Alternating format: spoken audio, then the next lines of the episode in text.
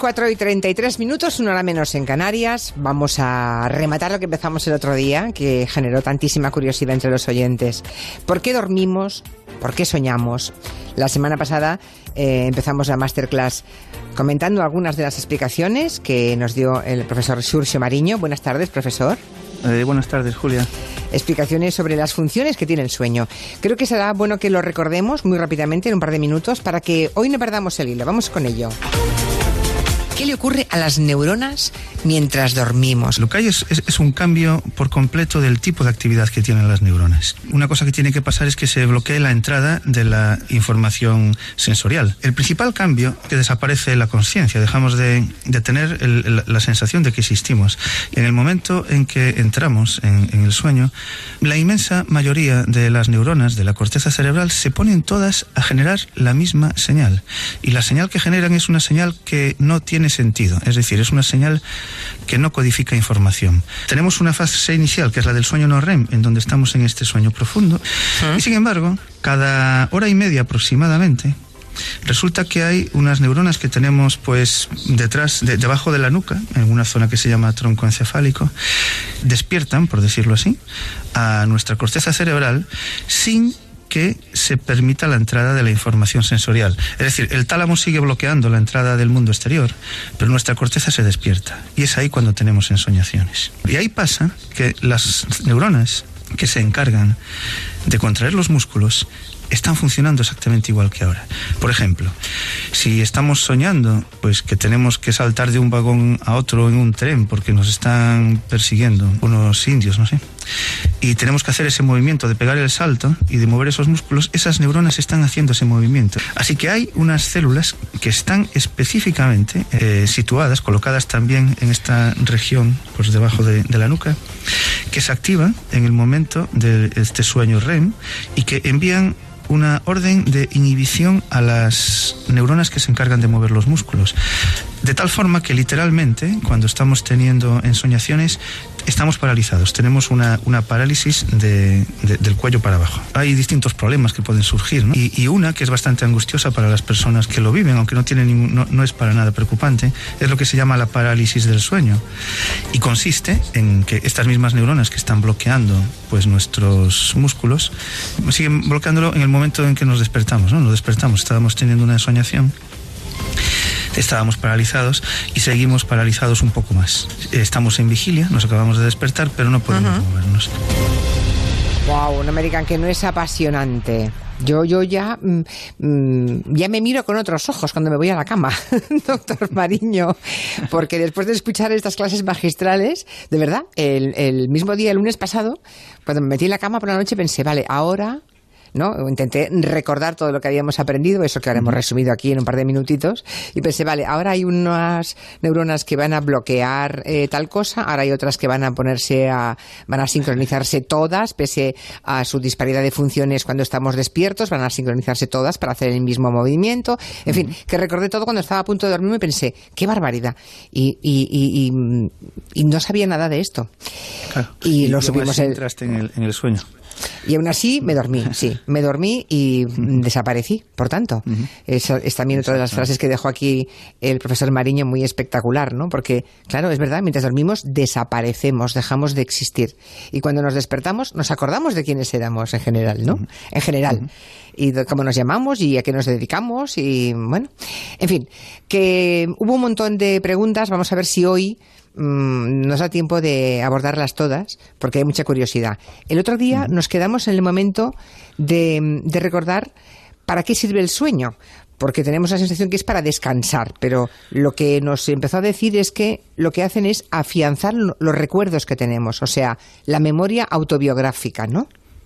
Esa es una de las funciones que se proponen. Es, como comentábamos, un estado muy activo. Pasan muchas cosas y esa idea intuitiva de que no está pasando nada, pues no es así. Es, es, es, un, mundo nuevo, un mundo que vivimos en, paralelo sin darnos mucha cuenta. Además de esa función de, afianzar la, la, memoria autobiográfica, pues se han propuesto otras que comenté muy rápidamente al final el otro día. Una posible función también es que se realicen reparaciones, reparaciones en las neuronas. Las neuronas son células muy activas, tienen una actividad extraordinaria y a lo mejor pues es necesario eh, sintetizar proteínas nuevas, proteínas de los receptores eh, que funcionan en las interacciones entre las neuronas, o sintetizar neurotransmisores, que son las moléculas que envían la información de una neurona, de una neurona a otra. Esa es una, una función que probablemente también sea importante durante el sueño. Comentaba también justo en el momento de cerrar el programa pasado, que eh, una función eh, probablemente muy importante sea la limpieza del líquido cefalorraquídeo. ¿Qué es el líquido cefalorraquídeo? Pues es el líquido en el que vive, en el que está bañado nuestro encéfalo.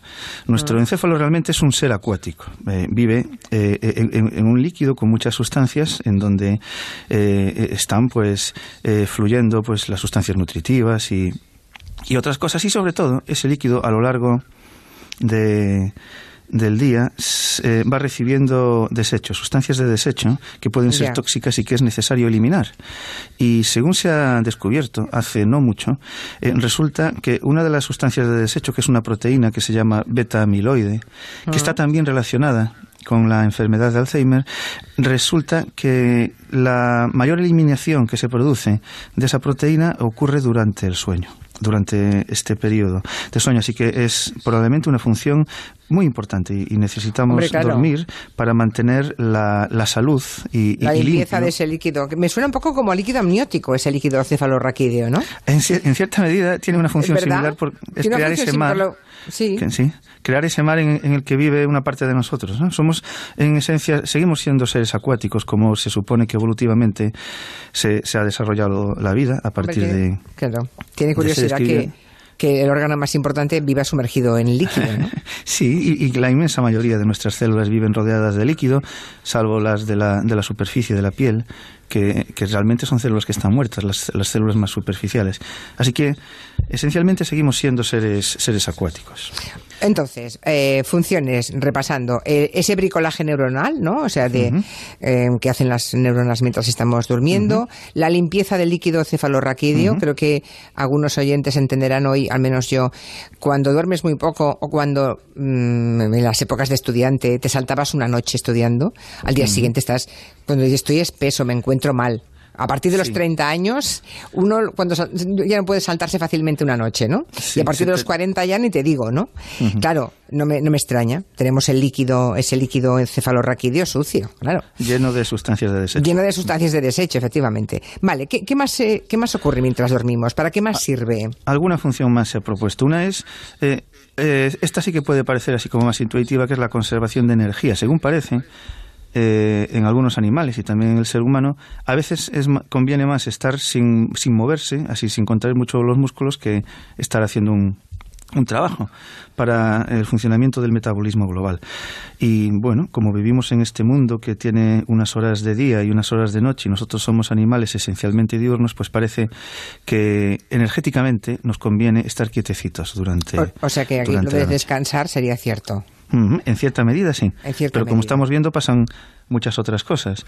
Y otra función, en concreto la del sueño REM, recuerdo que el sueño REM es en donde tenemos las ensoñaciones, esencialmente en donde ocurre la mayoría de las ensoñaciones, y el sueño no REM es en donde estamos en sueño profundo. Bien, pues en, el, en el, sueño REM eh, este tipo de sueño va aumentando su duración a medida que nos acercamos a la madrugada, al momento del despertar. Y este momento de las ensoñaciones, eh, nuestra corteza cerebral, como ya comentamos, tiene una actividad muy similar a la de la vigilia. No estamos conectados al mundo exterior, pero nuestra corteza cerebral está funcionando.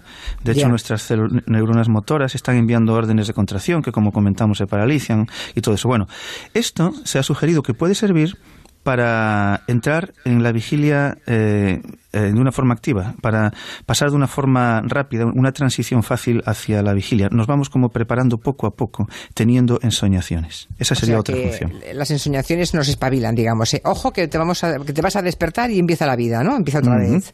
Vuelves tú, vuelves tú, ¿no? Esa sería, sí, la idea el resumen. Eh, la siesta. Hay oyentes que preguntaban, ¿y la siesta? A mí me interesa mucho esto porque, por razones obvias, la gente que trabajamos en este equipo no podemos hacer la siesta. Y claro, yo no sé si es beneficioso o perjudicial. Debe ser muy beneficioso, seguramente. Es, sí, es el, se han hecho experimentos.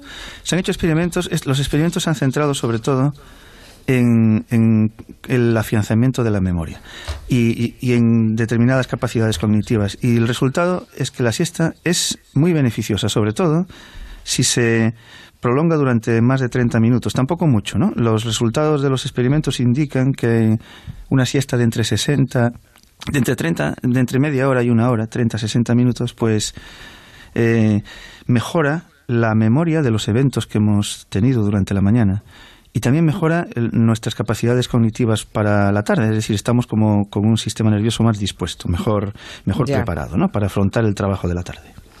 Bueno, pues eh, ya no pregunto qué pasa cuando no solamente no podemos dormir la siesta, sino que tenemos que estar en el mejor momento del día durante la tarde para ofrecer nuestro trabajo a los oyentes. Pero en fin, porque es una cosa particular nuestra, no, no, no, es de interés para todo el mundo. Bueno, vamos a lo que nos han enviado em, muchos oyentes, algunos con voz, eh, otros eh, con mensajes de Twitter. Y luego iré leyendo los mensajes de Twitter y ahora escuchemos un par de preguntas para el profesor Xurxo Mariño.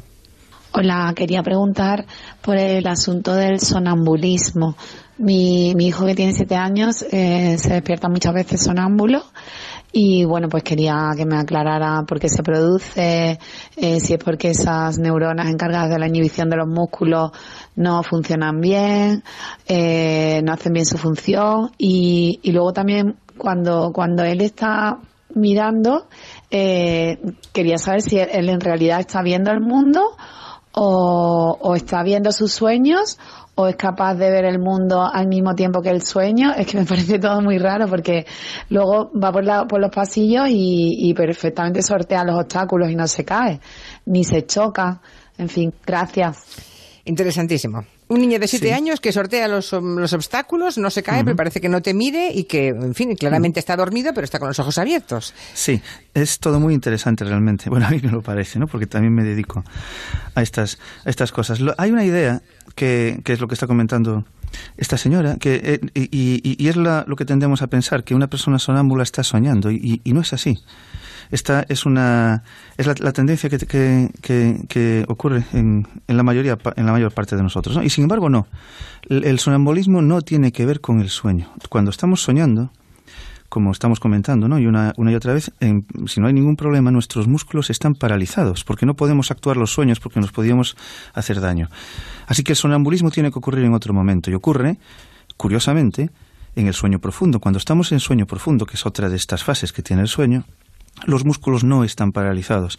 Y es ahí cuando ocurre el sonambulismo. Y no está, no hay una explicación eh, científica, no, no sabemos que no eh, todavía no sabéis por qué. No, no, no, no, sabemos cómo se organizan los circuitos que están regulando todo este complejo entramado del ciclo del sueño para que se produzca el sonambulismo. Lo que pasa es que ahí hay mucha información, hay muchos datos. Uno es que efectivamente suele ocurrir en la infancia, es mucho más común en la infancia. Después, en los adultos, pues ocurre un 4% de los adultos, pero es mucho mucho menos común. Así que el, hijo de esta señora de siete años, eh, cuando está eh, cuando está por ahí moviéndose eh, con su sonambulismo, no está soñando, no está viendo los sueños, realmente no, no está percibiendo nada, porque estaría en sueño profundo, aunque puede moverse. Sin embargo, por supuesto, su, su retina, si tiene los ojos abiertos, está recibiendo información. Esa información no llega a ser consciente, no llega al plano consciente, pero el encéfalo, el sistema nervioso está recogiendo esa información y eso le sirve para que pueda moverse por la casa sorteando los obstáculos. Es, es algo también, esto está bien, es bien conocido y no es así ningún misterio, ¿no? Oye, la leyenda, ya, perdón, es que esto no quiero, no quiero dejármelo. La leyenda de que no se puede despertar a alguien que está sonámbulo porque le puedes causar un trauma o algo, ¿es verdad o no? Bueno, en principio no pasa nada, simplemente que, claro, si, si, si tú te despiertas y, te das cuenta que estás eh, eh, en el salón de la casa de, pie, pues te llevas un susto, pero es un susto como te lo puedes llevar en muchas otras circunstancias de la vida. no pasa absolutamente nada. Es que además eh, como estaba comentando, eh, el sonambulismo ocurre durante el sueño profundo. Ahí estamos profundamente dormidos, en, principio, aunque podemos mover los músculos. Y por eso podemos ir por ahí eh, actuando, ¿no? por decirlo así, moviéndonos por la casa. Bueno, si es un niño de 7 años, pero si es alguien muy, muy grande, da un poco de susto, ¿no? Pero bueno, dice que solamente el 4% de los adultos. Vale, muy bien. Durante las ensoñaciones, eh, como ya explicó Xurxo, los, los, músculos están paralizados precisamente para no actuar eh, durante los sueños, ¿no? Claro, eh, que esto es, es importante recalcarlo. Eh, tenemos esta, esta parálisis que nos impide movernos. Y sin embargo, quería comentar, es cierto, que, me estaba olvidando de esta cosa tan interesante. existe un, trastorno del sueño en donde estos músculos que, nos paralizan durante las ensoñaciones no, no están paralizados. el sistema no funciona bien. Ese engranaje tan complejo no está funcionando bien. De manera que las personas que padecen esto, que se llama trastorno de conducta durante el sueño REM, actúan los sueños, sí que actúan los sueños, pero esto no es sonambulismo, ahí sí que están eh, realizando los movimientos de los sueños, no están caminando por casa, sino que estas personas siguen eh, tumbadas en la cama, pero están realizando los movimientos más o menos bruscos que están realizando en su ensoñación. Y esto es un problema, puede ser un problema importante porque depende de lo que estén soñando, pero pueden hacerse realmente bastante daño. Las personas se pueden hacer daño y, es algo pues que tiende a ocurrir eh, a partir de los 50 años. No, y, y, y, normalmente en hombres no se tiene ni idea de, de, por qué. Eh, puede que sea, en algunos casos, que esté relacionado con, con, alguna otra enfermedad que esté surgiendo. ¿no? Por ejemplo, se ha relacionado con, con la enfermedad de Parkinson, con, con, la existencia de narcolepsia y con otras, con otras, con otros trastornos, otras enfermedades. Pero tampoco es que se, se conozca, se conozca muy bien este asunto. Pero no es, no es sonambulismo. Vale, vale, de acuerdo, no es sonambulismo. Y, lo que le pasaba a Don Quijote, eh, parecía que tuviera las aventuras a veces en un, en un trastorno de este que acabas de contar, profesor, ¿no? Sí, sí, sí es cierto. Hay, hay, hay un, pasaje que, que, supongo que la mayoría de las personas conocen, eh, que es ese que, que, trata sobre, como pone, como pone en el, en el, en el, propio Quijote, trata sobre la brava y descomunal batalla que Don Quijote tuvo con unos cueros de vino tinto. Y literalmente, ahí, tal y, tal y como se describe en el texto, eh, eh, Don Quijote estaba, eh, estaba soñando. Bueno, lo que tengo aquí escrito el, e, ese pasaje, lo, que dice, lo que se dice en el Quijote es que daba cuchilladas a todas partes, diciendo palabras como si verdaderamente estuviera peleando con algún gigante. Y es lo bueno que no tenía los ojos abiertos, porque estaba durmiendo y soñando que estaba en batalla con el gigante. Es decir, eh, según parece aquí, Don Quijote estaba teniendo uno de estos trastornos de conducta durante el sueño REM. No era sonambulismo, sino que estaba actuando sus sueños. ahora eh, he perdido el tuit, pero una oyente me decía que tiene un bebé de 14 meses que a mitad de la noche se levanta de golpe con los ojos cerrados en la cuna y se pone de pie en la cuna. Y que ya la vuelve a estirar y sigue durmiendo, que tiene los ojos cerrados. Sí, eh, en los primeros años de vida eh, el sueño REM tiene una eh, es la parte más importante de todos los ciclos de, todo el ciclo del sueño es, sueño REM más que sueño no REM. Entonces no sé no, sé si será eh, algún trastorno de este de esta naturaleza del sueño REM en donde está pues actuando en cierta medida sus, sus sueños. Pero bueno eh, son, son cosas es, es muy común que exista este tipo de trastornos sin ningún tipo de relación con ninguna enfermedad que simplemente un, un día pues vas y, lo tienes ¿no? y lo tienes. Bueno hay aquí un oyente que dice cuando sueñas que estás despierto pero no te puedes mover se pasa muy mal bueno le mm. sugerimos a Carlos que se baje el podcast de la semana pasada porque de eso habló todo el tiempo el Mariño y hoy hemos vuelto a hablar, o sea que eso es de lo más normal. ¿eh? Sí, es la parálisis del sueño, sí. La parálisis está del sueño, afortunadamente, porque si no cada vez que soñamos nos moveríamos, claro. Hay un oyente que también pregunta qué son los sueños lúcidos. ¿Qué son los sueños lúcidos? Los sueños lúcidos es esa, esa sensación que, que se tiene de de que estamos teniendo un sueño y que incluso de que lo podemos controlar, ¿no? de que podemos el, el, modificar el contenido de nuestro sueño.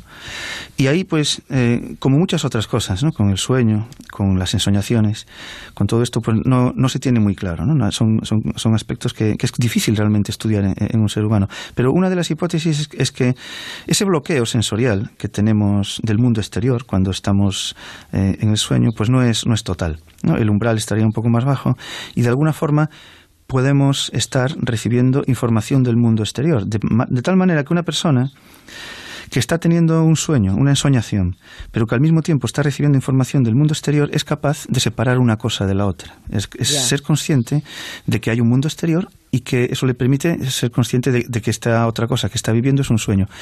Y de esa manera pues podría, podría tener eso que se llama sueño lúcido. Es una hipótesis, porque realmente, como digo, como muchos otros aspectos del sueño, no se conocen bien los mecanismos. Pero sí es verdad, a todos nos ha pasado alguna vez, ¿eh? que estás medio despierto, medio dormido, estás soñando y dices, ay, qué bien, que incluso, a mí me ha pasado que, llego a valorar el sueño. Uy, este sueño sí que me gusta, este que estoy teniendo. A ver si no me despierto y lo puedo seguir teniendo. Eso quiere decir que estoy a mitad de camino, ¿no? Eso sería un sueño lúcido. vale, vale. Fantástico, pues sí, creo que todos, a todos nos ha pasado alguna vez. Mm, otra consulta de otro oyente. Yo desde, desde siempre puedo mantener una conversación dormido me ha pasado con mi madre, me, pasa continuamente con mi esposa y luego no me acuerdo de que he hablado con ellas. Y ellas me dicen que, que sí, que he conversado con ellas. Bueno, cosas que, cosas que sabemos porque nos lo dice la gente con la que dormimos, porque si no, no nos enteraríamos, ¿no? Sí. ¿Es posible hablar y que no te acuerdes de nada? Sí, sí, sí, sí, sí. Esto también es relativamente común. Y además, eh, aquí esto está muy relacionado con los sueños lúcidos, porque la, hipótesis es que hay eh, una inhibición de estos bloqueos que tenemos, ¿no? Tenemos esencialmente dos tipos de bloqueos, el de la información del mundo exterior, la información sensorial, y el bloqueo del, del, movimiento de nuestros músculos durante el sueño REM. Pues eh, esto, esto de hablar cuando estamos dormidos, por lo que se ha estudiado, tiende a ocurrir precisamente durante el sueño REM, cuando tenemos ensoñaciones. Y así que la, la, hipótesis con la que se juega es que debemos de estar menos bloqueados de lo que deberíamos, por eso podemos hablar, mover los músculos de, de la cara. Y, estamos recibiendo información del mundo exterior porque estamos escuchando a quien nos está hablando. Y eh, eh, pasa esto y también es muy común que luego no nos acordemos pero es muy común que no nos acordemos realmente de nada de lo que pasa durante el sueño. La eh, inmensa mayoría de, las noches, eh, la, idea es que todas las noches tenemos algún tipo de ensoñación y solo nos acordamos de las ensoñaciones alguna noche. Así, alguna vez. Y la idea es que eh, nos acordamos de las ensoñaciones que coinciden cuando nos despertamos precisamente durante el sueño REM. Esa sería, sería la idea es normal no acordarse porque el sueño no, no está. No, e, es paradójico en cierta medida, porque antes comentábamos que una de las funciones del sueño parece ser eh, el afianzamiento de la memoria, pero es el afianzamiento de la memoria autobiográfica, de lo que hemos vivido durante el día, de tal forma que eh, las ensoñaciones y el sueño no está para que nos acordemos de lo que nos ocurre durante el propio sueño. Es como si quisiéramos pintar un pincel con el propio pincel. El pincel está para hacer otra cosa y, y no podemos pintarlo él mismo. Dice Mada que su marido se ríe a carcajadas mientras duerme. Bueno, esto está bien, mira. Eh, y Sami, en cambio, tiene un marido que desde hace un año, tiene 68 años, eh, cuando sueña que le están pegando, él patalea y me pega manotazos, o a veces se da golpes contra la pared y grita. Claro, es un problema. Esto es que el sistema este de bloqueo no funciona muy bien, ¿no? Sí, sí, sí, claro. Mal rollo, porque claro. Tiene pinta de ser un, un, trastorno de conducta durante el sueño REM que es ah. relativamente, relativamente común. Así, el, entre, se calcula que entre el 0,5 y el 2% de las personas mayores de 50 años pueden tenerlo. Por aquí tengo a Jesús que, madre mía, esto ya dice, nadie ha soñado que se muere. Sí que está a punto, pero entonces nos despertamos. Si soñamos morir, ya no despertamos. Eh, bueno, esto ya me parece, eh, no sé dónde quiere es una Reflexión, una reflexión filosófica bastante interesante, ¿no? sí, muy interesante, pero que ya trasciende el tema del sueño, me parece, ¿no? Bueno, eh, otra, mucha gente preguntaba y una en concreto hacía la pregunta precisa y, pero hay, muchas más. ¿Por qué cuando me pongo una hora mentalmente me despierto a esa hora exacta? ¿Cómo es posible? ¿Cómo sabe mi cuerpo la hora que es y me despierta?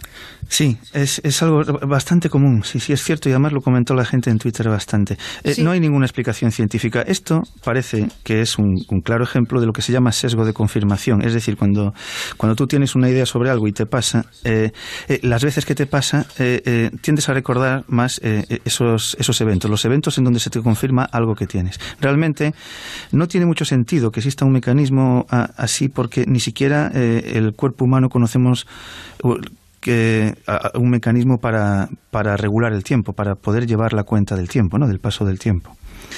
Y, no, así desde el punto de vista fisiológico o de los mecanismos que tenemos del sueño no, no conozco ningún tipo de, de explicación. Así que debe de ser simplemente que el sesgo de confirmación junto con la, tensión que más o menos se puede tener cuando una persona pues pone el despertador para despertarse a una hora y poco habitual, ¿no? Así muy temprano, las dos cosas pues puede que ayuden a que las veces que eso ocurre las recuerde mejor. Dice que le impresionó a Ana un documental que vio una vez de personas que tienen una enfermedad muy rara por la que no pueden dormir nunca y acaban muriendo de agotamiento. ¿Existe esa enfermedad? Sí, sí, sí que existe, sí, sí. Es, es tremenda, claro. Terrible, eh, claro. Eh, estamos diciendo que el, sueño tiene, tiene varias funciones, que no está claro cuáles son las funciones del sueño, pero que en, conjunto necesitamos eh, dormir y, y, si no se duerme, pues se, se termina muriendo. Esto, evidentemente, estos experimentos no se pueden hacer en los seres humanos, pero cuando se ha investigado, mm, cuando se, cuando se ha investigado en, en otros animales, eh, por ejemplo en ratas, pues lo que se ha visto es que una rata a la que se mantiene eh, con privación de, del sueño termina por muriendo de, de, media a los 17 días. Pasan muchas cosas, ¿no? Lo, ahí, eh, cuando se, cuando no, no estamos durmiendo, cuando cuando eh, ¿Ha pasado algo con el sonido? Hace, ¿Pasa algo con el sonido? Sí, sí, sí, es que ah. estaba aquí, ahora está bien. Cuando cuando eh, es que oíamos unas voces de fondo, ¿eh? Habíamos unas voces de fondo. ¿Alguien ha abierto alguna puerta o algo? Cuando se mantiene esta, sí, ahora está ya solucionado. Cuando se mantiene esta, e, e, esta privación de, del sueño, en, en, los animales, claro que es donde se pueden hacer mediciones más precisas, pues se ve que pasan cosas curiosísimas. Por ejemplo, aumenta la ingestión de comida, pero al mismo tiempo aumenta el gasto energético y entonces se pierde peso. Hay inicialmente una elevación de la temperatura y después hay una caída fuerte de la, de la temperatura de manera que en los últimos días, eh, cuando esto se ha investigado en ratas, pues terminan con una severa hipotermia y mueren. Entonces, en los seres humanos, claro, esto no se puede investigar. Y, y, si alguien quiere eh, aguantar mucho sin dormir, yo creo que antes se, cae, colapsa y, se echa a dormir que, morirse, ¿no? Bueno, estamos llegando al final, estamos en el final ya. Eh, hay muchos oyentes que preguntan por los niños o personas con autismo, con Asperger. No sé si podríamos dedicarle a eso un ratito de la semana que viene. Desde luego que sí. Sí, pues venga, porque hay muchos padres con niños eh, con autismo, con Asperger, que tienen curiosidad y necesidad de saber qué ocurre en, el cerebro de esas criaturas. Profesor Suso Mariño, gracias por esta nueva masterclass. Hasta el lunes que viene. Un, placer. Gracias. Las 5 4 en Canarias. Noticias.